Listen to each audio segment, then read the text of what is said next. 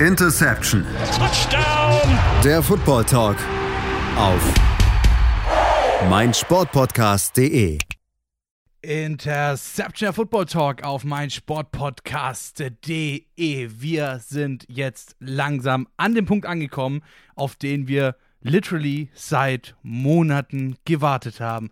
Die Saison beginnt, zumindest mal die Preseason. Und das ist natürlich für uns hier bei Interception Football Talk äh, der perfekte Zeitpunkt, damit anzufangen, auf die jeweiligen Teams der neuen Saison zu schauen, beziehungsweise natürlich, wie gehabt, bei uns von Division zu Division durchgehend. Und natürlich starten wir auch, wie ihr es gewohnt seid, mit den östlichen Divisionen der NFL und hierbei natürlich mit der AFC East, der American Football Conference. Und da sind einige sehr interessante Teams mit dabei. Und äh, wir fangen natürlich auch, wie ihr es von uns gewohnt seid, an im Modus Worst to Best. Das bedeutet, das schlechteste Team von der letzten Saison, die letzten werden die ersten sein, kommt hier bei uns zuerst dran. Und das war in der vergangenen Saison kein geringeres als die New York Jets. Wer hätte es gedacht? Ja, die New York Jets, äh, die gehen dieses Jahr zumindest hier bei uns in der Saisonvorschau als erstes Team rein. Wo sie am Ende landen werden, das würde ich jetzt an dieser Stelle noch nicht predikten wollen. Wir, das, äh, wir das sind in dieser Ausgabe Sebastian Mühlenhof, Stefan Reichel und Patrick Rubin. Ich grüße euch. Grüße. Servus.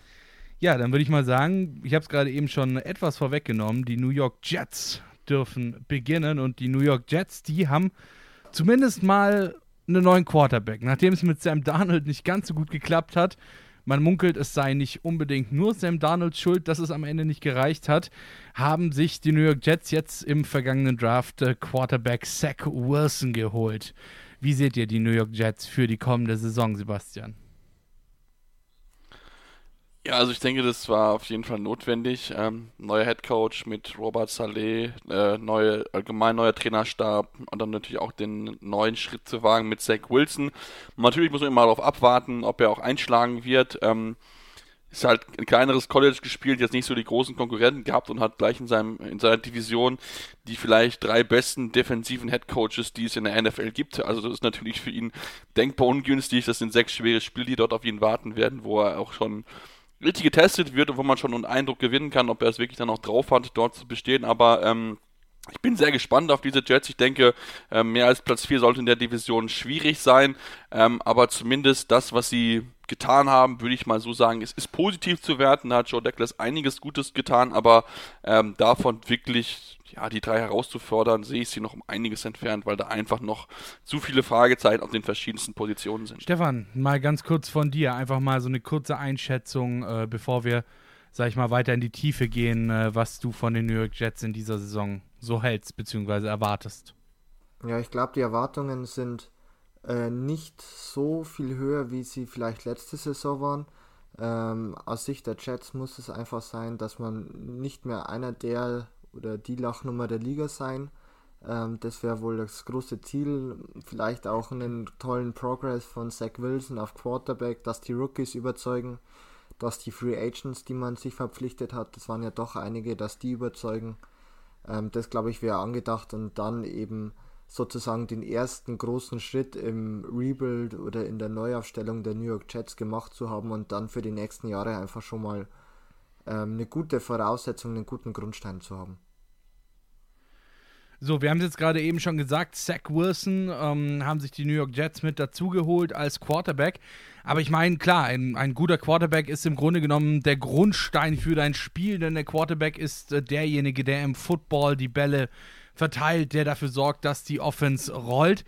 Aber es kommt ja noch auf mehr an. Und äh, wenn ich mir dann mal seine Passempfänger so anschaue, die bei den New York Jets auf dem Roster stehen, Corey Davis, Jamison Crowder und Keelan Cole, fühlen, äh, führen da diese Unit an. Ähm, da wird man dann gleich wieder so ein bisschen von diesem Zach Wilson Train geschmissen, oder Sebastian? Ja, also sagen wir mal so, ich glaube, das Receiver Core ist besser als im letzten Jahr. Ähm, nicht zu vergessen sollten auch Denzel Mims, wobei er im ersten Jahr nicht so richtig eingeschlagen hat. Also da kann man vielleicht von ihm noch ein bisschen mehr im zweiten Jahr erwarten. Ähm, aber das ist natürlich, es ist natürlich schwierig. Also klar, das sind jetzt nicht die allzu großen Namen. Ähm, auch Jameson Crowder, ja, gut, ist halt ein guter, durchschnittlicher Receiver. Corey Davis hat es sehr, sehr gut gemacht in, in Tennessee im letzten Jahr, aber auch da hat es ein bisschen gedauert. Da war er eigentlich erst richtig gut, als dann auch Ryan Tannehill mit dazu gekommen ist. Da hat es dann richtig geklickt. Deswegen bin ich mal sehr gespannt, ob er auch diese, diese Rolle jetzt auch so bei den Jets einnehmen kann. Also, das sind schon sind auch so ein paar Fragezeichen mit dabei, auch wie Elijah Moore mit äh, der Second Rounder, der dieses Jahr geholt wurde. Also Potenzial ist da, besser als im letzten Jahr. Ob es wirklich die große Unterstützung ist, um Zach Wilson da wirklich auch es einfacher zu machen, das wird man mal abwarten. Für mich ist einfach das Problem, dass die Offensive Line weiterhin bei den Jets ein großes Fragezeichen ist. Also ähm, klar, auf der linken Seite hatte mit Mickey Beckton und jetzt auch dem äh, Elijah Vera Tucker, der man in der ersten Runde geholt hat, eine gute Seite, aber die restlichen drei Positionen, ja, also es ist ist nicht sonderlich gut, muss ich ganz ehrlich zugeben. Ja gut, ich meine, äh, die linke Seite ist ja erstmal zumindest auf den ersten Blick die wichtigere Seite, denn dort befindet sich ja bekanntermaßen auch äh, die Blindside des Quarterbacks. Deswegen sind ja auch die Left Tackle die äh, bestbezahlten Linemen der Liga. Aber Stefan, ich bin tatsächlich mir auch nicht so ganz sicher mit äh, der Offensive Line der New York Jets, oder?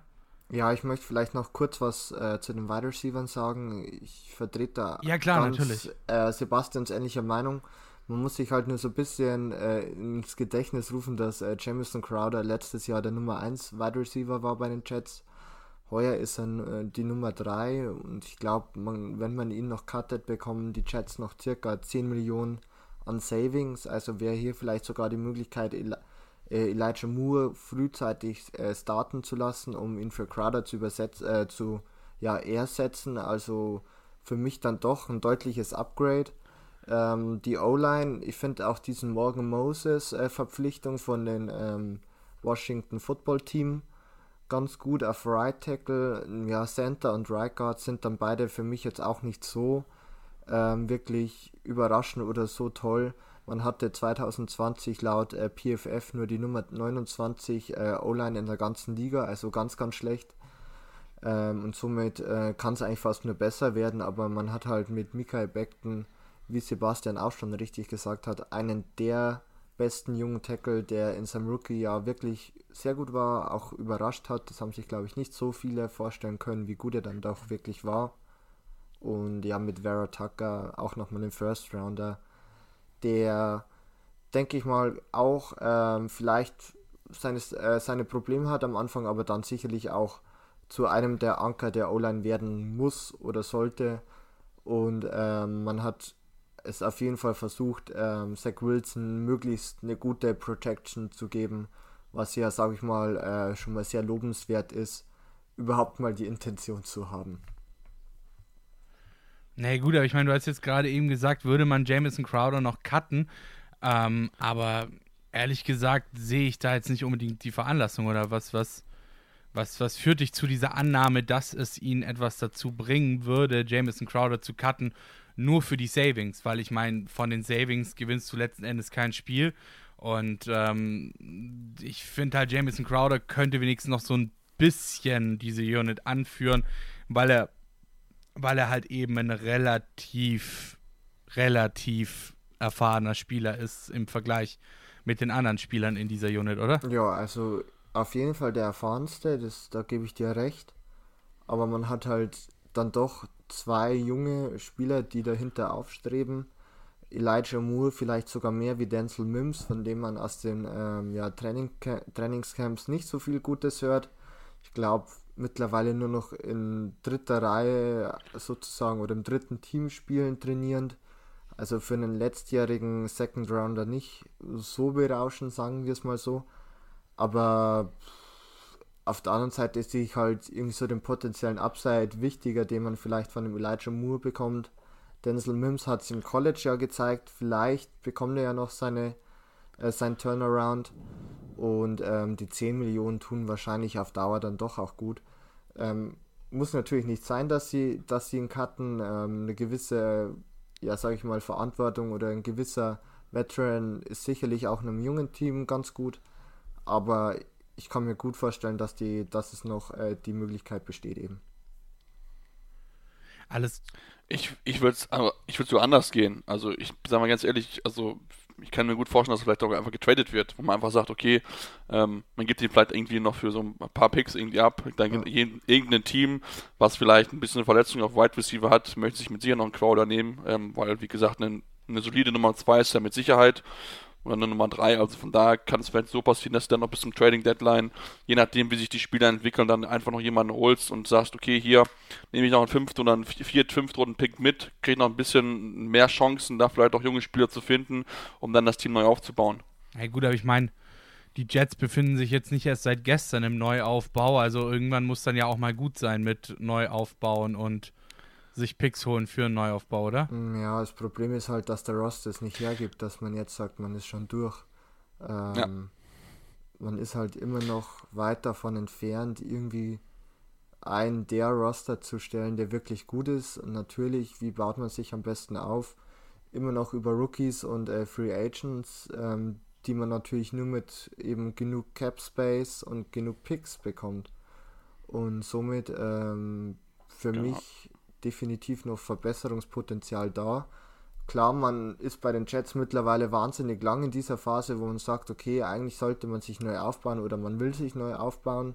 Dann hat es mit Sam Darnold nicht geklappt. Man hat dann ähm, zum Beispiel den CJ Mosley geholt, ähm, wenn wir vielleicht auch mal schon so ein bisschen auf die Defense schauen, der dann in seinem ersten Jahr nicht gut war, glaube ich letztes Jahr ein Opt-out gewählt hatte wegen Corona, Covid-19, der ja. zurückkommt von dem muss man halt dann einfach hoffen, dass er das Potenzial, das er davor bei den äh, Baltimore Ravens gezeigt hat, jetzt auch umsetzen kann.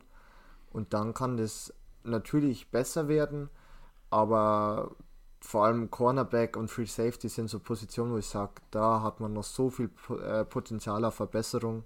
Da, da, da ist man nächste Saison oder nächste Offseason wahrscheinlich noch gut damit beschäftigt, einfach.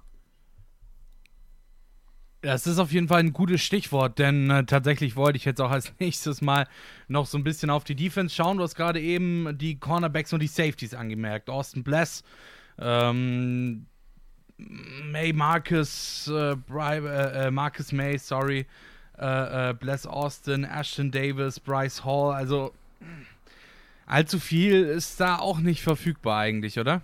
In der Defense. Nee, also, falls du mit mir gesprochen hast, ich würde kurz den Part übernehmen. Sorry, Sebastian, wenn ich dir dazwischen rede.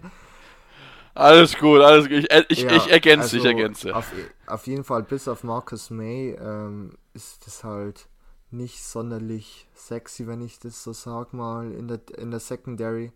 Ähm, man hat auch zum Beispiel Bry, äh, Bryce Poolner verloren, ähm, der wohl der beste Slot Corner war bei den Jets oder einer der besten Slot Corner. Ich glaube, ist mittlerweile bei den Saints gelandet. Ähm, ja. ja. klar, man hat vielleicht ähm, da auch nochmal wieder junge Spieler, also zum Beispiel Bryce Hall, glaube ich, müsste jetzt in sein zweites Jahr gehen. Aber ja, so ein Veteran Starter oder irgendwie wirklich jemand, der wahnsinnig gut ist, haben sie halt leider gar nicht. Und das denke ich mal, wird man noch merken. Und da, da kann auch äh, mit Robert Sully, dem neuen Head Coach, so viel defensive Erfahrung kommen, wie sie, äh, wie sie nur wollen. Ob das dann im ersten Jahr gleich so zu sehen ist, wage ich mal zu bezweifeln einfach. Nee, die fehlt, die fehlt als New York Jets halt auch einfach dieser Leader in der Offense. Ja, du hast, du hast diesen, du, du hast auch nicht diesen, diesen, diesen Mike Linebacker, der dann irgendwie dein Team nach vorne bringt, der dein Team nochmal vielleicht ein bisschen extra motiviert, oder? Äh, Sebastian? Ja, natürlich. Also ähm, es ist wirklich, also Stella hat schon angesprochen, die Secondary ist ein bisschen das Problem einfach. Natürlich hat mit Markus May jemand, der das auch anführen muss, natürlich einfach aufgrund seiner Erfahrung, denn ähm, wirklich im Team hast du nicht so viel Erfahrung auf der Cornerback-Position. Also das ist wirklich der spannendste Kampf eigentlich im Trainingcamp, den man beobachten kann dort. Wer holt sich den einen der drei Cornerback-Spots? Also es ist schon wirklich sehr, sehr spannend doch zu beobachten. Ähm, und wenn wir ein bisschen mal nach vorne gucken, ähm, da geht es nicht nur darum, auch eine gute Pass Protection zu haben und auch einen guten Pass Rush zu haben, denn auch da ist ja neben Quinion Williams bisher nicht so viel gewesen. Jetzt haben wir mit äh, sich nochmal verbessern können dort mit einem ja wirklich guten Carl, Carl Lawson, den man sich geholt hat. Also das könnte da schon ein bisschen besser werden. Aber insgesamt, man merkt es einfach, da ist nicht so super viel Qualität mit dabei einfach im Kader. Das ist einfach noch ein Jahr, vielleicht sogar noch mindestens ein Jahr, eher zwei oder drei, wo man einfach noch investieren muss, gute Spieler finden muss im Draft oder in der Free Agency, die dieses Team nach vorne bringen können. Und deswegen, ähm, ja, es ist natürlich für jeden auch eine Chance, also für jeden jungen Spieler, denn man kriegt viel Spielzeit, man kann sich beweisen. Wenn man sich beweisen kann, dann kann man dort, ja, dann irgendwann dafür sorgen, dass man einen guten Payday bekommt. Also von daher, ähm, bei den Jets ist ja Next Man Up, da ist wirklich jeder gefragt und das kann spannend werden, aber ich denke, das wird im ersten Jahr jetzt nicht so überragend gut für Robert Saleh. Also da wird er mit Sicherheit mehr Siege holen als zwei, aber so super viel mehr ist auch aufgrund des Schedules, gegen den man spielen muss. Ja, mit der AFC South und der NFC South sind ja auch schon schwierige Gegner, die da einen auf einen warten. Ähm, mit Sicherheit nicht so eine einfache Aufgabe. Alles klar, dann würde ich sagen, gehen wir an der Stelle mal ganz kurz in die Pause. Und äh, nach der Pause geht es dann hier bei uns auch ganz schnell weiter mit dem zweitschlechtesten Team der letzten Saison. Und das waren die New England Patriots. Bis gleich. Schatz, ich bin neu verliebt. Was? Da drüben. Das ist er. Aber das ist ein Auto. Ja, eben. Mit ihm habe ich alles richtig gemacht. Wunschauto einfach kaufen, verkaufen oder leasen. Bei Autoscout24. Alles richtig gemacht.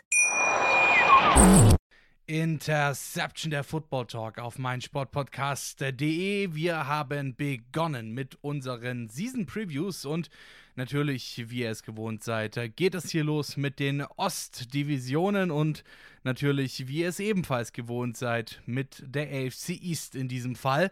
Und äh, da ebenso wie ihr es gewohnt seid, Mensch, guck mal, ihr kriegt alles von uns, was ihr auch so gewohnt seid, ähm, fangen wir natürlich vom schlechtesten Team zum besten Team an. Und äh, das schlechteste Team der letzten Saison, das haben wir heute schon durchgesprochen. Das waren nämlich die New York Jets.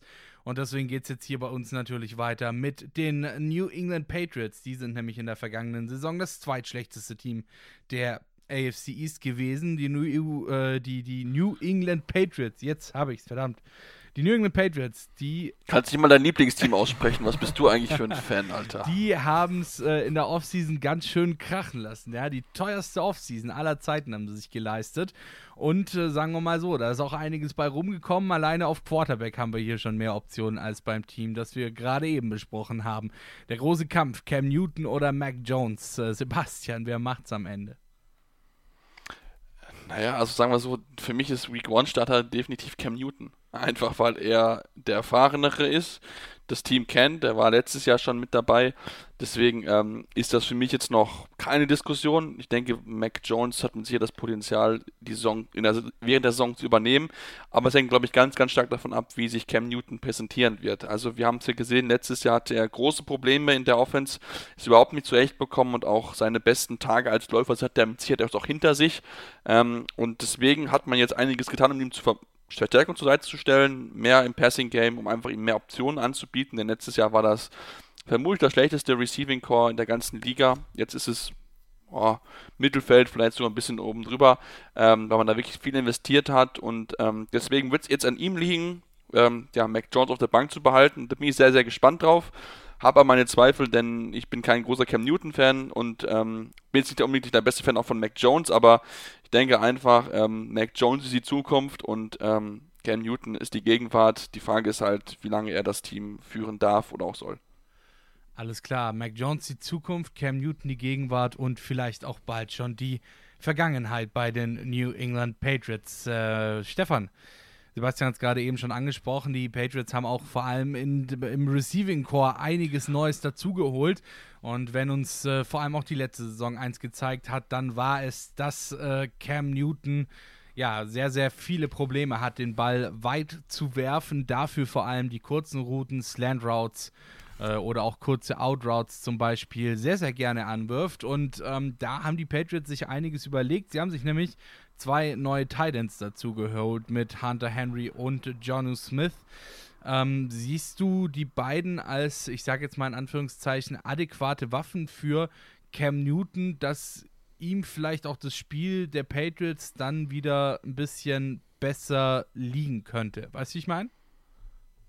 Ja, ich verstehe, was du meinst und ähm, ich denke schon, dass ähm, einfach die Verpflichtungen jetzt nicht nur auf Titan mit John Smith und Hunter Henry sondern auch mit Nelson Aguilar und Kendrick Bourne sicherlich sinnvoll waren, vor allem nach der letzten Saison und auch gleich schon der Saison davor, wo sehr, sehr alter Julian Edelman, wenn ich das so sagen kann, ähm, immer noch dein bester Wide Receiver war und, oder dein bester Receiver insgesamt, dann musst du dich einfach verbessern. Und irgendwie haben sie das letztes Jahr gar nicht hinbekommen, was sehr, sehr schade war. Natürlich auch für Cam Newton schade, der sich sicherlich da etwas mehr Hilfe erhofft hätte ähm, seitens des Front Office der Patriots. Und heuer hat man es endlich hinbekommen, hat sich da eben dann vor allem zwei Titans gleich geholt, was dann dann auch für ein bisschen Aufregung gesorgt hat, vor allem für die wohl zwei besten ähm, Titans, die auf dem Free Agent Market waren. Und ja, mit Kendrick Bourne und Nelson Aguilar eigentlich auch noch ganz okay. Jetzt vielleicht nicht die Top Wide Receiver, aber es ist halt immer noch ein dickes äh, Upgrade über Nikhil Harry, der letzte Saison, letzte Saison ja dann doch noch einiges an Playing Time, glaube ich, hatte. Und ja, Jacoby Myers ist insgesamt dann doch wahrscheinlich immer noch der beste Wide Receiver bei den Patriots. Alright, äh, dann schauen wir doch mal ganz kurz auf die Offensive Line der New England Patriots. Ja, ähm, einen der besten Offensive Line-Spieler der Liga verloren, einen anderen dafür behalten können, der ihnen ja auch einiges bringen kann. David Andrews hatte ja äh, sehr, sehr, sehr, sehr starke gesundheitliche Probleme, hatte hatte Blut in der Lunge und so weiter und so fort. Ähm, also bei ihm war es dann teilweise auch spitz auf Knopf, hat deswegen jetzt auch ausgesetzt äh, in der vergangenen Saison und ähm, ist jetzt wieder, zumindest so wie man es äh, vernimmt, in alter Frische da. Es war einer von beiden muss gehen, ansonsten hätte es nicht gereicht. Sebastian, ähm, was sagst du zur, zur Offensive Line der New England Patriots?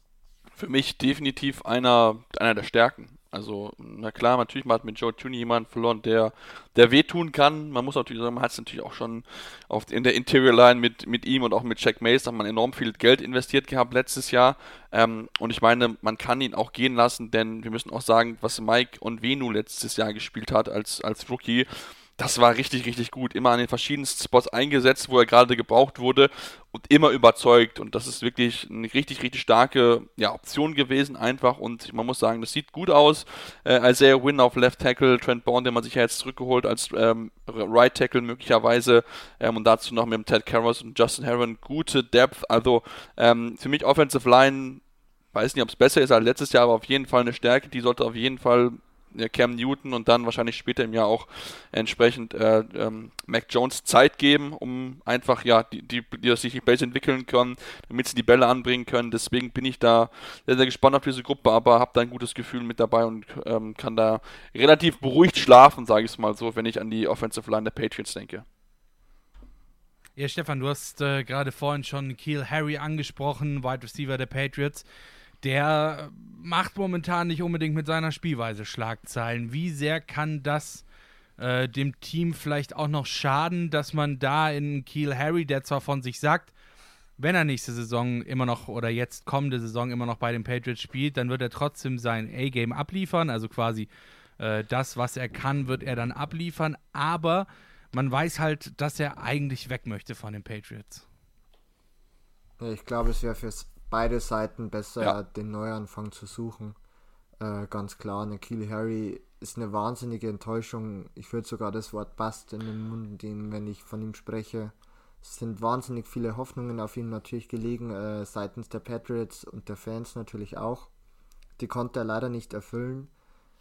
Und ähm, ich glaube nicht, dass es jetzt irgendwie so ähm, im, Cancel, äh, im, im Lockerroom für so viel Trouble sorgt weil ich halt auch einfach bei Bill Belichick glaube, dass der rigoros ist und falls es halt wirklich sein müsste, ihn auch einfach cutten entlassen würde. Das könnte ich mir auch gut vorstellen. Aber ich glaube, ein Trade äh, wäre für beide Seiten wahrscheinlich die beste Lösung im Endeffekt. Und es gibt sicher auch hier ein Team, das in einen jungen Wide Receiver, einen ehemaligen First-Round-Pick, äh, vielleicht noch ein gewisses Potenzial sieht, äh, sich da noch was erhofft und den sich günstig schnappen möchte. Ich meine, es kann ja auch funktionieren. Ich meine, wir haben es ja mit Nelson Aguilar gesehen, wo man ja auch gedacht hat, okay, irgendwie ist der nicht richtig gut, aber war dann bei den Raiders eingesetzt und richtig eingeschlagen. Ähm, also von daher, ähm, ja. die Möglichkeit besteht ja und deswegen, ähm, ja, Nikhil Harry, wie gesagt, ich denke, das ist, glaube ich, für beide Seiten ein guter Neuanfang zu sehen. Ich bin auch sehr gespannt, ob er das, den Cut überstehen wird. Ich würde mich nicht wundern, wenn er vielleicht vorher noch getradet wird, um einfach, dass man dann diesen Roster-Spot anders besetzen kann. Denn, ähm, ja, also ich glaube nicht, dass er bei New England noch großartig glücklich wird und ähm, man hat ja mit einem oder anderen Receiver, der da auf jeden Fall vor ihm ist. Für mich wäre aktuell vielleicht Nummer 4 bei den Wide Receivers. Ähm, und das spricht schon dafür, dass es einfach für den Preis einfach keinen Sinn macht, ihn im Kader zu behalten. Ähm, auch wenn vielleicht der ein oder andere äh, man immer wieder mit Verletzungen zu kämpfen hat, aber ähm, ja, can't separate, würde ich sagen. Also soll es woanders versuchen. Alright, dann äh, werfen wir doch mal einen kleinen Blick auf, ich sage jetzt mal, den Primus der New England Patriots. Vor zwei Jahren die beste Defense der Liga gehabt. Ich denke mal, das kann man äh, schadlos auch so behaupten. Letzte Saison immer noch sehr gut gewesen, trotz einiger Abgänge und auch einiger Covid-Opt-outs, wie zum Beispiel Donta Hightower, ähm, einem der wohl ja profiliertesten Defensive äh, Players der New England Patriots. Und jetzt auch gerade in dieser Offseason relativ viel dafür getan. Devon Gott zum Beispiel geholt, Matt Judon geholt. Wie gesagt, Donta Hightower ist wieder mit dabei, nachdem er letzte Saison wegen äh, Covid äh, die Opt-out-Option gewählt hat. Calvin Neu wieder zurückgeholt von den äh, Miami Dolphins. Ähm, Devin McCordy ist noch mit dabei, Stephon Gilmore ist noch mit dabei, Adrian Phillips, JC Jackson. Also die Defense bei den Patriots eigentlich wieder auf einem richtig starken Niveau, oder Stefan? Würde ich auch so sagen. Also wenn ich mir so die Namen jetzt auch nochmal durchgeschaut habe oder das Projected Lineup äh, von PFF mir genauer betrachtet habe, könnte man wirklich sagen, dass das wohl wahrscheinlich wieder eine der besten Defenses werden könnte in der NFL. Das Potenzial ist auf jeden Fall da. Ähm, wo wir bei den Jets über die Schwäche geredet haben, die Secondary ist für mich hier eine klare Stärke.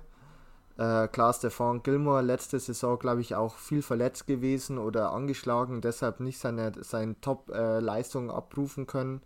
Aber er und JC Jackson gemeinsam auf Outside Corner wahnsinnig stark. Äh, Jonathan Jones auf Slot Corner laut äh, PFF äh, die Nummer 5 von allen, unter allen Cornerbacks gewesen auch gut. Mit äh, Dante Hightower auf Linebacker bekommt man auch jemand zurück, der sehr, sehr wichtig ist, einfach für das Patriots-Game. Ja, und Devin McCourty natürlich ein absoluter Veteran und sehr, sehr etabliert. Also ähm, starke Verpflichtungen dann im Endeffekt mit Matt Judon und Karl Verneu, die du schon gesagt hast, Patrick. Ähm, hier auch nochmal einfach, ja, für, sag ich mal, Verstärkung gesucht. Äh, einfach im Pass Rush und da kann das wirklich sehr, sehr gut werden. Also das kann ich mir schon gut vorstellen. Ja, Kyle Neu, wie gesagt, ähm, jetzt in der Offseason zurückgeholt von den Miami Dolphins, hat bei den Patriots wirklich, also quasi vor zwei Jahren verdammt gut gespielt. Jetzt in der letzten Saison bei den äh, Miami Dolphins äh, eine ziemliche Down-Saison gehabt. Glaubst du, Sebastian, dass er bei den Patriots wieder an, ich sag jetzt mal, die gute alte Zeit, die gute alte Patriots-Zeit anknüpfen kann? äh, unter, unter Defensive Mastermind Bill Belichick? Na, sagen wir mal so, wundern würde es mich jetzt nicht. Also, bin ich jetzt ganz ehrlich. Also, normalerweise ist es ja so, dass die Patriots Player, also die aus dem System der Patriots kommen, woanders jetzt nicht immer einschlagen. Deswegen würde es mich jetzt auch überhaupt nicht wundern, wenn er bei uns jetzt wieder derjenige ist, der ja dafür gesorgt hat, dass man ihn, dass er so begehrt gewesen ist letztes äh, oder vor zwei Jahren, glaube ich, weiß gar nicht mehr. Ähm, deswegen alles gut. Ich denke, er wird auf jeden Fall eine wichtige Rolle einnehmen. Er wird die jungen Leute anlernen, ob er dann langfristig bei den Patriots bleibt, ist noch eine, ist eine andere Frage, da dann auch einige echt junge Leute mit dabei sind.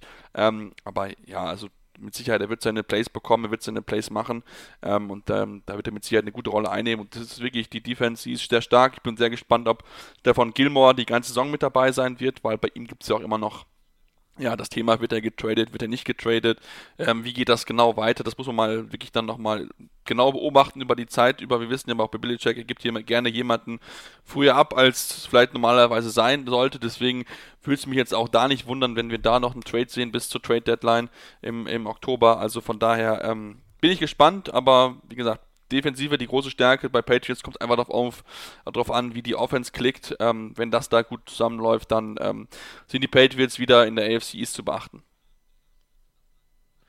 Gut, wobei ich meine, äh, du hast gerade eben gemeint, bei Stefan Gilmore gibt es eben auch diese Trade-Gerüchte, aber die bestehen ja eigentlich fast seitdem er eigentlich bei den Patriots spielt. Ich meine, sie haben ihn damals geholt.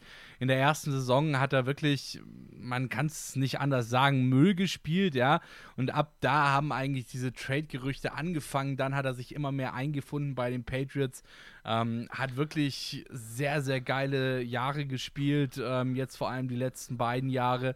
Und ähm, also ich weiß nicht, muss man auf diese Trade-Gerüchte wirklich so viel geben um Stephon Gilmore, die ja quasi allgegenwärtig sind? Naja, die, das Ding ist ja, sein Vertrag läuft nächstes Jahr aus. Also sein Vertrag läuft bis 2020, 2022 und ähm, da kann man natürlich schon überlegen, weil ich glaube, für den Stephon Gilmore bekommst du halt schon was zurück. Und wir wissen ja, das macht gerade, gerade was, ähm, was Belichick macht, er lässt gerne dieses, dieses Spiel mit den Picks einfach machen, weil er genau weiß, je mehr Dart-Pfeile ich in der Hand habe, also je mehr Picks ich in der Hand habe, desto höher ist die Wahrscheinlichkeit, dass ich dort wirklich gute Leute finde im Draft. Deswegen, ich würde es prinzipiell gar, gar nichts ausschließen bei Bill Belichick. Also da ist mit Sicherheit alles im Rahmen der Möglichkeiten klar. Du hast recht, es ist schon länger mit im Raume, aber ähm, es gibt ja irgendeinen Grund, warum die immer noch nicht abreißen. Also von daher, ähm, ja, schauen wir mal.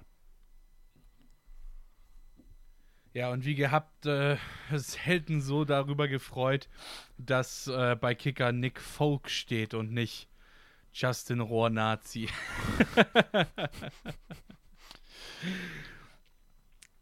ja, die New Das ist England sowieso ein Problemfeld, äh, aber noch so ein anderes Thema. Ja, klar, aber wie gesagt, ich habe lieber äh, Nick Folk als äh, Justin Rohrwasser. Äh, insofern bin ich da sehr, sehr froh, dass Nick Folk auf diesem Platz im Depth Chart steht. Die New England Patriots, ähm, letzte Saison das zweitschlechteste Team. Ich glaube, wir können äh, abschließend resümieren aus dem, was wir jetzt hier gehört haben, dass sie auf jeden Fall wieder weiter oben mitmischen können. Ähm, vielleicht sogar um einen Platz in den Playoffs mitmischen können. Wir werden sehen, wie sich die Offensive entwickelt, vor allem natürlich auch, wie Cam Newton in die Saison kommt, äh, wann dann gegebenenfalls Mac Jones für ihn einspringt, wie Mac Jones dann mit den Receivern äh, zurechtkommt und so weiter und so fort. Das wird auf jeden Fall noch spannend äh, bei den New England Patriots und ich glaube auch generell äh, kann man sagen, dass die AFC East eine sehr, sehr spannende Division ist, da wir eben drei Teams haben, die da sehr, sehr gut competen können. Schatz, ich bin neu verliebt. Was? Da drüben. Das ist er. Aber das ist ein Auto. Ja, eben. Mit ihm habe ich alles richtig gemacht. Wunschauto einfach kaufen, verkaufen oder leasen. Bei Autoscout24. Alles richtig gemacht. Ja, das war eine ganz kurze Pause und wir sind immer noch in unserer Season Preview auf die AFC East. Wir rollen das Feld wie gewohnt von hinten auf und sind nun in der oberen Hälfte der letztjährigen Tabelle angekommen. Die Miami Dolphins in der vergangenen Saison den zweiten Platz in ihrer Division gemacht, hinter den Bills vor den Patriots und den Jets. Die Dolphins, die hatten vergangene Saison eine eher durchwachsene Spielzeit. Man hat Tua Tagovailoa gedraftet, der überzeugte nur teilweise, man konnte sich nicht auf ihn festlegen, weshalb er sich die Spielzeit mit NFL-Urgestein und Bartwunder Ryan Fitzpatrick teilen musste. Der ist jetzt weg. Tua steht an der Nummer 1 des QB Death Chart und äh, ja, die Alternativen sind gar nicht so geil. Nummer 2 ist Jacoby Brissett, Nummer 3 Red Sin äh, Reed Sinnett. Nicht die besten Optionen, Sebastian, oder? Naja, Jacoby Brissett hat ja schon bewiesen, dass er zumindest solide machen kann in der NFL. Also jetzt nicht der überragende, aber zumindest eine solide Backup. Aber die Frage ist doch, ist solide das, was die Dolphins jetzt wollen und brauchen? Ich meine, die haben ja zumindest mal Ambitionen nach dem zweiten Platz in der vergangenen Saison. Ich sag mal, Sky is the limit in Miami. Genau darauf wollte ich gerade eingehen, denn klar, wie gesagt, er ist ein guter, solider Backup, aber da muss halt auch alles drumherum mitpassen. Also man darf nicht vergessen, bei den Colts hatte er mit einer der besten Interior, wenn nicht sogar besten Offensive Lines damals.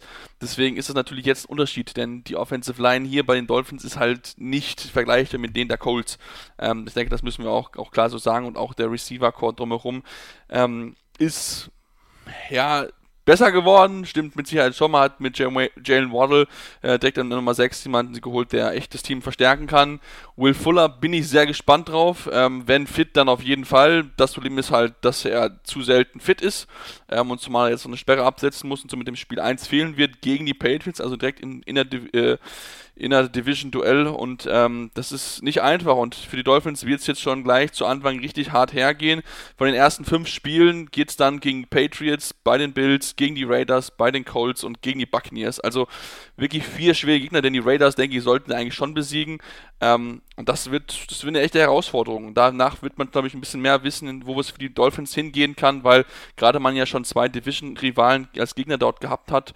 Deswegen ähm, müssen die von Anfang an voll da sein. Ob das gelingt, ich wage es noch ein bisschen zu bezweifeln, denn man hat, glaube ich, vielleicht letztes Jahr so ein bisschen auch über die Verhältnisse geredet, hat so ein bisschen auch Glück gehabt, dass der Schedule einfacher gewesen ist im letzten Jahr, als es in diesem Jahr der Fall ist. Deswegen, ähm, ja, die Dolphins, die haben es auf jeden Fall drin, aber Tour muss definitiv mehr abliefern als im letzten Jahr.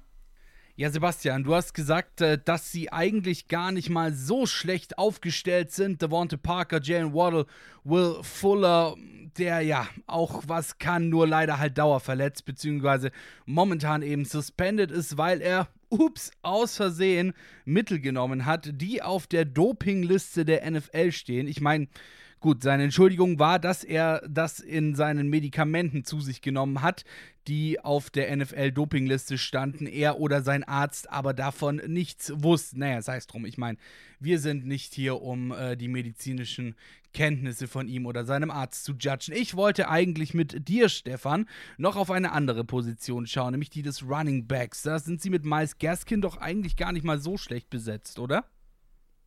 Ja, es geht, würde ich sagen. Also, das Problem ist halt im Endeffekt, Running Back Miles Gaskin, wie du schon sagtest, gar nicht so schlecht. Dahinter ist halt gefühlt nichts, meiner Meinung nach, wenn ich mir das so anschaue. Malcolm Brown, Sawan Ahmed, also wirklich nicht sonderlich tolle Run Running Backs. Und das äh, Problem an der ganzen Geschichte ist halt, dass wir dann gleich auf die nächste Position Group kommen die halt nicht sonderlich viel besser ist. Und natürlich äh, die O-Line, von der natürlich auch das Running Game zum großen Teil abhängt. Und die ist halt sehr, sehr schlecht immer noch. Also man hat sich zwar in den letzten Jahren versucht zu verbessern oder über den Draft auch versucht zu verbessern, zum Beispiel mit Austin Jackson letztes Jahr in der ersten Runde und Liam Eichberg ähm, heuer in der zweiten Runde. Aber es ist halt trotzdem immer noch bei Vibe nicht gut, würde ich sagen. Und das hat sicherlich Auswirkungen auch auf Miles Gaskin und äh, alle anderen Running Backs, die ihre Carries bekommen. Und das könnte halt auch für Tour ein Problem werden, weil Tour ja doch auch immer verletzungsanfällig war im College. Ähm, er auch seine Clean Pocket braucht, die er natürlich bei Alabama einfach hatte, da die eine oder die beste Offensive Line über Jahre stellte im College Football und das ähm, natürlich für den Quarterback immer noch eine wahnsinnig große Umstellung ist und ähm, das natürlich auch mit ganz viel Timing, ganz viel Training verbunden ist, ähm, sowas zu kompensieren und das könnte natürlich zu großen Problemen immer noch führen in der Offense. Der Pat, äh, nicht der Patriots, der Dolphins. Hast du gerade gesagt, dass die O-Line eine ganz wichtige Position im Football ist? Das, sagt nur, das sagst du doch nur, weil du selbst O-Liner bist. Die gibst doch einfach zu. Sebastian, was ist eigentlich deine Meinung zur Offensive Line der Dolphins? Ähm, siehst du das da ähnlich wie Stefan?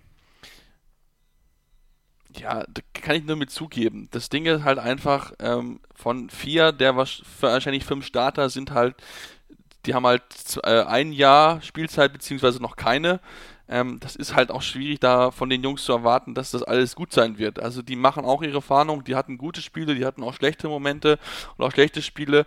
Deswegen ist es natürlich enorm schwierig, halt das jetzt wirklich abschließend schon bewerten zu können. Es ist aber einfach so, wenn du halt routinierte Spieler drin hast, ist es natürlich gerade auf die jungen Spieler einfacher, weil du einfach schon sehen kannst, okay, ne, was macht der, wie macht der es und so weiter. Deswegen bin ich sehr, sehr gespannt drauf, aber ja, es ist eine große Baustelle. Also klar, das kann funktionieren, die können einen Schritt nach vorne machen, gerade auch bei O-Liner dauert es ja auch so ein bisschen, so zwei, drei, vielleicht sogar drei Jahre, bis man wirklich auf einem NFL-Niveau angekommen ist vom College her. Deswegen würde mich jetzt auch nicht wundern, wenn die auf einmal richtig gut sind, weil die alle so viel enormen Step nach vorne gemacht haben. Ähm, aber aktuell kann man das halt nur raten und ähm, ich gucke nicht in die Glaskugel, sondern ich gucke das, was ich gesehen habe und das ist halt nicht gut gewesen ich wünsche den Jungs, dass sie es schaffen, einfach weil ich auch jedem Spieler das Beste wünsche. Ähm, aber das ist natürlich etwas, was wir dann beobachten müssen und was wir in den ersten fünf Spielen, wie ich habe es angesprochen, definitiv auch sehen werden, weil das sind alles Teams, die können den Quarterback jagen. Ja, die ersten fünf Spiele, die werden richtungsweisend sein. Zwei Duelle in der Division. Das Spiel gegen den amtierenden Champion, der in der äh, Offseason nichts verloren hat und immer noch die gleichen Waffen hat. Das wird definitiv ein hartes Stück Arbeit für die Miami Dolphins, das ist klar. Ähm, die Glaskugel hat hier erstmal nichts verloren und ähm, ich will jetzt auch keinen krassen Blick in die Zukunft werfen, aber du hast eben schon gesagt, dass die O-Line viele junge Spieler sind. Dein Quarterback ist ein Second-Year-Player, der letzte Saison schon wenig Vertrauen bekommen hatte und sich die Zeit mit Ryan Fitzpatrick teilen musste. Wenn jetzt sagen wir mal, vier oder fünf Spieler, ähm, der äh, vier oder fünf Spiele in die Binsen gehen. Ähm, wie sehr wirft es das Team aus der Bahn, gerade natürlich auch im Hinblick auf das junge Alter vieler wichtiger Spieler der Miami Dolphins? Ja, das könnte schon zum Problem werden natürlich. Wenn man vier Spiele verliert, dann führt es ja als logische Konsequenz dazu, äh, dazu, dass man mit geringerem Selbstvertrauen oder auch mit mehr Selbstzweifel vielleicht in die nächsten Spiele geht. Und das ist halt vor allem für junge Spieler extremst schwierig zu handeln, denke ich mal. Also äh, Veterans oder wirklich äh, langjährige Spieler können mit so einer Situation mehr umgehen, vor allem dann, wenn ich einfach mal nochmal Tour als Beispiel nehmen kann. Ähm, oder Jan Waddle, die halt einfach im College Football immer nur gewonnen haben, die sind das Verlieren gar nicht gewohnt. Ähm, das könnte dann schon mal wirklich zu einem ähm, Problem werden, zu einem emotionalen Problem, zu einem psychischen Problem. Und das kann sich natürlich dann in den nächsten Spiele fortsetzen. Und ähm, da ist es halt wichtig, dass ähm, man versucht natürlich nicht nur möglichst gut zu spielen, sondern die Spiele alle zu gewinnen. Das natürlich nicht einfach ist, haben wir auch schon beredet. Aber wenn halt ähm, diese junge Offense ähm, es nicht schafft, dann muss halt auch äh, ein Jordan Howard, ein Byron Jones ähm, einfach auf der Defensive-Seite dann versuchen, das Ruder an sich zu reißen, das Spiel zu übernehmen. Ähm, dass sie es können, haben sie letztes Jahr auf jeden Fall gezeigt. Und ähm, dann ist halt die Defense noch mehr gefordert, wie sie sonst, äh, sonst schon wäre bei den äh, Dolphins. Und ob das dann halt auf Dauer funktioniert, ist die andere Frage. Aber ich denke mal, wenn die Offense äh, so ein äh, potenzielles, äh, so eine im, innerhalb der Saison ein potenzielles Down-Szenario ähm, hat, dann muss halt die Defense einfach weiter absteppen. Das ist, glaube ich, ganz, ganz wichtig, um die jungen Spieler auch zu beschützen und weiter zu formen. Ja, Defense mal lieber ist ein sehr gutes Stichwort. Darauf wollte ich jetzt dann nämlich zu sprechen kommen. Emmanuel Oba, Jason McCordy, Eric Rowe, Byron Jones. Ähm, du hast schon den einen oder anderen Namen genannt. Kann auch bei den Dolphins äh, die Defense das Team vielleicht vor Schlimmerem bewahren bei der nennen wir sie mal, okayen Offens. Ja, muss sie, muss sie fast. Also, ähm, wie gesagt, die Secondary dort, du hast ja schon die Namen erwähnt und so weiter, das sind schon alles Top-Leute. Also das, da kann man gar nicht, kann man gar nicht sagen. Man hat sie zudem noch mit einem Safety geholt, mit Javon Holland in der zweiten Runde, der nochmal helfen soll. Natürlich, klar, also jetzt gab es natürlich in den letzten Wochen mit, äh, mit Xavier Howard so ein bisschen, okay, was passiert jetzt, unterscheidet er Verdacht oder nicht. Hat jetzt einen neuen Verdacht bekommen, damit ist er mit sich nochmal extra motiviert, ähm, ja, in die neue Saison reinzugehen und allen zu beweisen, dass er das Geld auch definitiv wert ist. Ähm, ich habe halt so ein bisschen Bedenken halt davor. Der Passwash ist mir ein bisschen zu inkonstant insgesamt gesehen. Also da muss definitiv noch ein bisschen mehr kommen in meinen Augen. Ähm, ich bin da sehr gespannt, wie Jalen Phillips dort macht, den sie in der ersten Runde gepickt haben.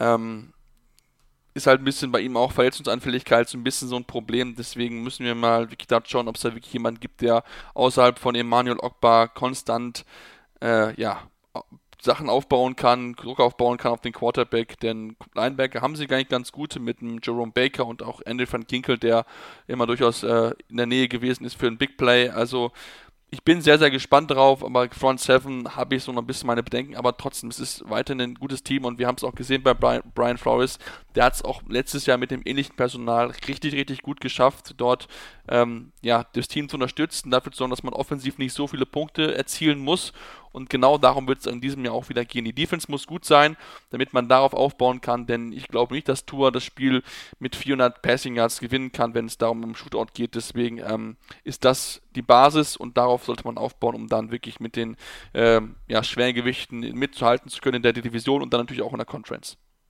Stefan, siehst du das ähnlich? Ja, ich, ich wollte eigentlich gar gleich anknüpfen an Sebastians Punkt. Ich glaube, man muss aus Sicht der Coaches der Dolphins es schaffen, eben Tour so weit wie möglich zu entlasten, um ihn noch weiter entwickeln zu können. Und das kann nicht äh, funktionieren, indem, wie du Sebastian schon ganz richtig gesagt hast, irgendwie da auf einen potenziellen Shootout einzulassen und zu sagen, hey Tour, wirf jetzt bitte ähm, uns die 400 Yards, die 4, 5 Touchdowns und mach möglichst keine Fehler, weil ähm, das wahrscheinlich nicht funktionieren wird, nicht funktionieren kann leider. Und da ist halt dann natürlich ganz, ganz wichtig, dass die Defense auf der anderen Seite ähm, ihr Bestmöglichstes tut. Und ähm, allgemein sehe ich es ähnlich wie Pat, äh, nicht wie Patrick, wie Sebastian, ähm, dass da die ein oder anderen wirklich guten Spieler dabei sind. Ähm, Pass Rush ist für mich immer noch so ein Thema. Andrew Verginkel, glaube ich, letztes Jahr mit 6,5, 6 der beste ähm, Pass Rusher gewesen. Aber man hat sich ja im Draft nochmal mit Jalen Phillips eben verstärkt, was ganz, ganz wichtig war. Und dann könnte das echt ähm, nochmal besser werden und das wäre dann doch ganz wichtig für die Dolphins einfach. Alles klar, die Dolphins stehen also vor einer, nennen wir es mal ein bisschen shaky Saison mit einem ja sehr schweren Start in die Saison und einem sehr jungen Squad in der Offense, ähm, wo die Defense dann am Ende vielleicht noch ein paar Eisen aus dem Feuer holen muss. Wir gehen mal kurz in die Pause und danach geht es hier bei uns weiter mit dem Division Primus, den Buffalo Bills. Also bis gleich. Schatz, ich bin neu verliebt. Was? Drüben. Das ist er. Aber das ist ein Auto. Ja, eben. Mit ihm habe ich alles richtig gemacht. Wunschauto einfach kaufen, verkaufen oder leasen. Bei Autoscout24. Alles richtig gemacht. Interception der Football Talk. Wir sind schon so nah an der neuen Saison dran. Wie ihr es gewohnt seid, gibt es hier bei uns natürlich eine Season Preview und das dieses Mal mit der AFC East. Die rollen wir wie gehabt von hinten auf, hatten nun schon die Jets, Patriots und Dolphins und beenden es natürlich mit dem Divisionsprimus, den Buffalo Bills. Die waren nämlich das beste Team der AFC East in der vergangenen Saison und das, äh, Sebastian, war nicht gerade unverdient, oder?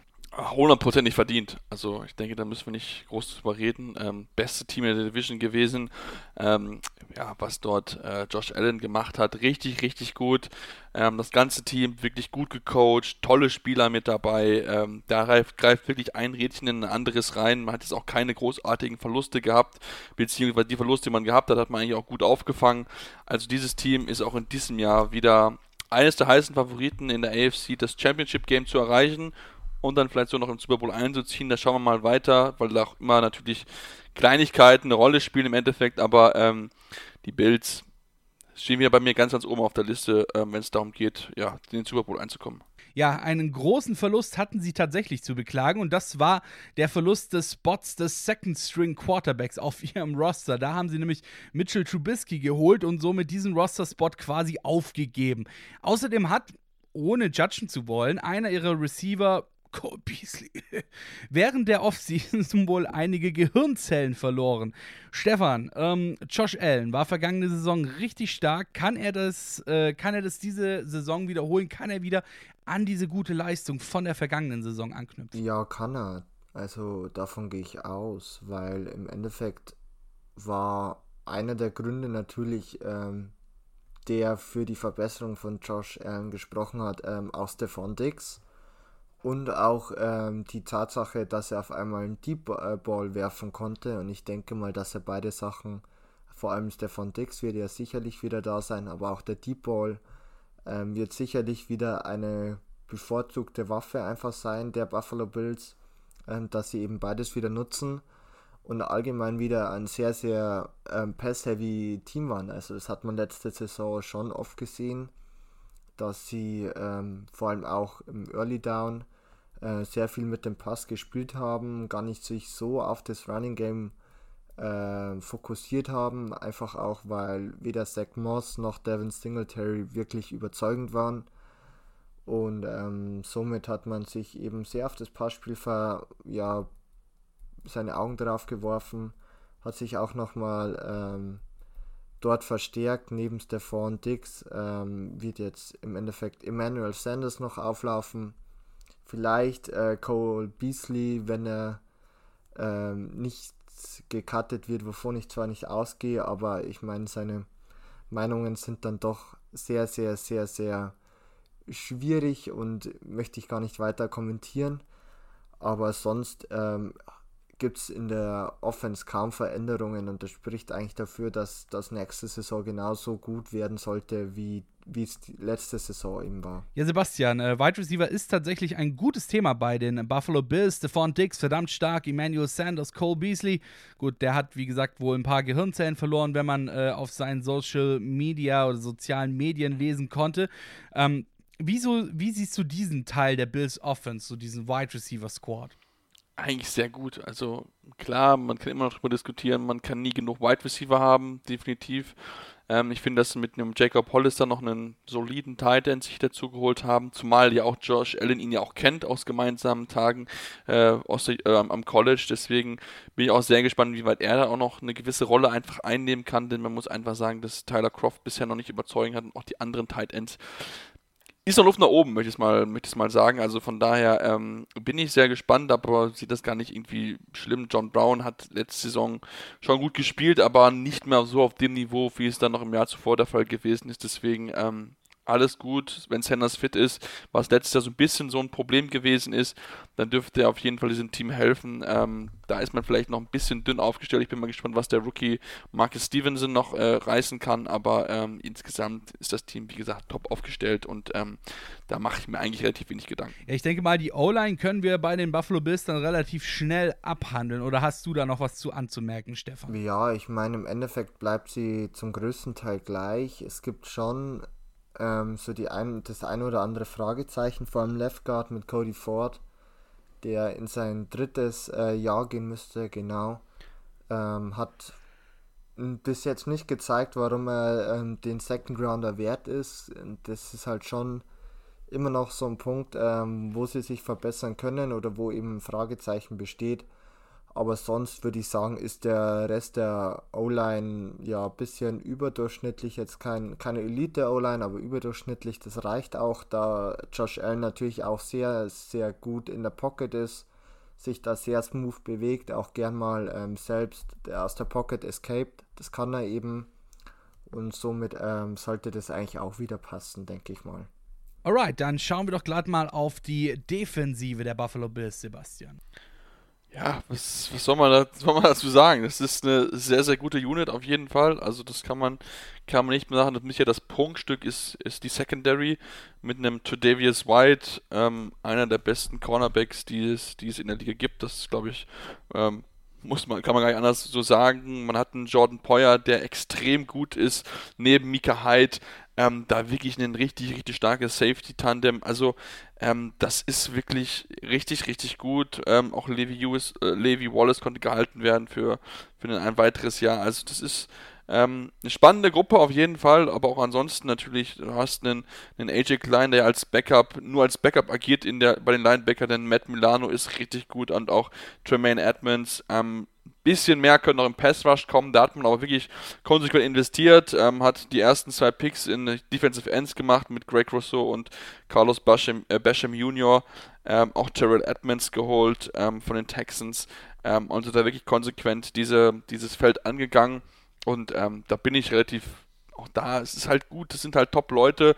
Klar, da kann man sich noch den einen oder anderen mehr, Mann mehr noch dazu holen, ähm, wenn es darum geht, auch Quarterback-Six zu generieren. Aber insgesamt ist das auch eine starke Unit und ähm, wir haben gesehen, Sean McDermott, der auch eher auf der defensiven Seite des Balles seine Stärken besitzt, ähm, macht das immer wieder richtig, richtig gut, Jahr für Jahr, gemeinsam mit Les äh, Leslie Frazier. das ist ein Top-Duo, was dort ähm, die Defense coacht und es ist einfach schön anzusehen, ähm, was sie dort Jahr für Jahr zusammenstellen können. Stichwort Tredavious White. Wenn ihr nämlich in eurem Podcatcher ein klein wenig zurückspult, dann seht ihr, dass wir vor kurzem einen Redraft des 2017er NFL Drafts mit Tredavious White aufgenommen haben. Hört doch da einfach mal kurz rein, wenn ihr wissen wollt, wie wir den ehemals 27. Pick des Drafts 2017 heute bewerten dann wollen wir doch mal nochmal auf die Zugänge der Offseason schauen. Nämlich einen kennen wir schon, das ist Mitch Trubisky, der neue von den Chicago Bears. Mit, ja, anders kann man es nicht sagen, Pauken und Trompeten gefloppt bisher, obwohl er damals tatsächlich mit sehr vielen Vorschusslorbeeren in die Liga gekommen, aber nicht mal annähernd den, Ent, äh, den Erwartungen entsprochen hat. Stefan, wie schätzt du die weiteren Zugänge der Buffalo Bills dieser Offseason ein? Ja, man hat ähm, noch Emmanuel Sanders, den ich schon kurz angesprochen habe, verpflichtet. Natürlich nicht mehr der Jüngste, mittlerweile 34 Jahre alt, aber auf jeden Fall ein routinierter, erfahrener Spieler, äh, der eine sichere Anspielstation für Josh Allen sein wird. Forrest Lamp, einen Guard von den Los Angeles Chargers verpflichtet, ähm, der wahrscheinlich einfach mit Cody Ford, den ich auch schon kurz angesprochen habe, um den äh, Left Guard Spot ähm, sprech, ähm, ja, sich duellieren wird. Mal schauen, wer da nach dem Training Camp und den Preseason Games dann der Starter in den ersten Spielen sein wird. Und äh, Jacob Hollister, den Titan, hat man sich äh, noch verpflichtet als einfach Ersatz für Tyler Croft hinter Dawson Knox. Jetzt nichts sonderlich spektakuläres oder auch kein Spieler, bei dem man irgendwie in Jubelstürme aus, ausbricht, aber auf der anderen Seite dann doch äh, ganz okay Verpflichtungen, die einfach nochmal tiefer in den Kader bringen, ähm, was natürlich auch ganz, ganz wichtig ist, vor allem mit einem Regular Season Game mehr heuer was natürlich auch potenziell zu mehr Erschöpfung, zu mehr Verletzungen führen könnte. Und deshalb ganz gute Entscheidung der Buffalo Bills. Ja, damit sind wir erstmal am Ende unserer AFC East Preview angelangt. New York Jets, New England Patriots, Miami Dolphins und Buffalo Bills. Und natürlich sind wir, wenn ihr mal auf die Zeit schaut, noch ähm, nicht am Ende des Pods angelangt, weshalb ich euch anhand unserer Aussagen über die Teams eine sehr, sehr frühe Prediction erstelle, wie die Division am Ende ausgeht. Platz Nummer 4. Wer hätte es gedacht? Die New York Jets, Platz Nummer 1, ebenfalls wenig überraschend, die Buffalo Bills. Und jetzt kommt's. Wir haben noch zwei Plätze übrig. Das ist einmal Nummer 3 und Nummer 2. Und äh, wenn ich jetzt mal unsere Aussagen, die wir hier in diesem Podcast getroffen haben, richtig deute, dann haben wir die äh, Miami Dolphins auf Platz Nummer 3 und auf Platz Nummer 2 die New England Patriots. Sebastian, was sagst du dazu? Also für mich ist 1 und 4 safe, bin ich mir relativ sicher. 2 und 3 ist wirklich wirklich so ein Flip-Flop. Also ich bin bei den Patriots immer noch so ein bisschen skeptisch, ob die Neuverpflichtungen gerade offensiv halt voll einschlagen werden, gerade auch weil Hunter Henry immer mal wieder verletzt gewesen ist bei den Chargers äh, und ob wirklich dann auch ähm, Nelson Aguilar das so abliefert wie bei den Raiders oder ob er so sein wird wie bei den äh, Eagles. Auch Kendrick Byrne bin ich sehr gespannt drauf. Also schwierig. Also da wird es wirklich ich, ich könnte mir vorstellen, dass die Dolphins wieder auf 2 kommen und die Patriots auf 3, aber ich kann mir auch durchaus vorstellen, dass es für beide nicht für die Playoffs reicht. Ja, Platz 1 und Platz 4 bei mir auch ganz klar, äh, beide schon festgelegt mit den Jets und den Bills. Und auf 2 und 3 ist im Endeffekt für mich dieselbe Position entscheidend, äh, beides Quarterback, egal ob jetzt Mac Jones oder Cam Newton oder Tua oder Jacoby Brissett das wird für mich einfach die Position sein, ähm, die darüber entscheidet, wer dann sich Platz 2 oder Platz 3 hangelt, weil wer hier besser aufgestellt ist, den besseren Quarterback hat, ähm, der wird dann wohl auch voraussichtlich mehr Spiele einfach gewinnen, denke ich mal, auch innerhalb der Division einfach und dann eben sich Platz 2 äh, zu sichern. Ich gehe aber mit den Patriots einfach, weil halt einfach mit Cam Newton ein erfahrener Starter da ist und äh, Mac Jones auch ähm, wirklich nochmal sehr, sehr gut ist. Ich würde vielleicht sogar sagen, besser wie Tour als Prospect und äh, somit äh, mit den ähm, Dolphins dann an 3 eben und an den Patriots an 2. Ja, und das war's auch schon wieder mit dieser Ausgabe Interception Football Talk. Dieses Mal mit der Season Preview der AFC East. Patrick Rebin, Stefan Reichel und Sebastian Mühlenhofer Mikrofon. Wie zufrieden seid ihr mit unserer Prediction? Checkt uns in die Kommentare, lasst ein Like oder ein Follow da. Instagram und Twitter at InterceptionFT. At InterceptionFT, jetzt haben wir's. Und auf Facebook Interception der Football Talk. Bis zum nächsten Mal und ciao. Schatz, ich bin neu verliebt. Was? Da drüben. Das ist er. Aber das ist ein Auto. Ja, eben. Mit ihm habe ich alles richtig gemacht. Wunschauto einfach kaufen, verkaufen oder leasen. Bei Autoscout24. Alles richtig gemacht. Interception. Touchdown! Der Football Talk auf meinsportpodcast.de. Schatz, ich bin neu verliebt. Was? Da drüben. Das ist er. Aber das ist ein Auto. Ja, eben. Mit ihm habe ich alles richtig gemacht. Wunschauto einfach kaufen, verkaufen oder leasen. Bei Autoscout24. Alles richtig gemacht.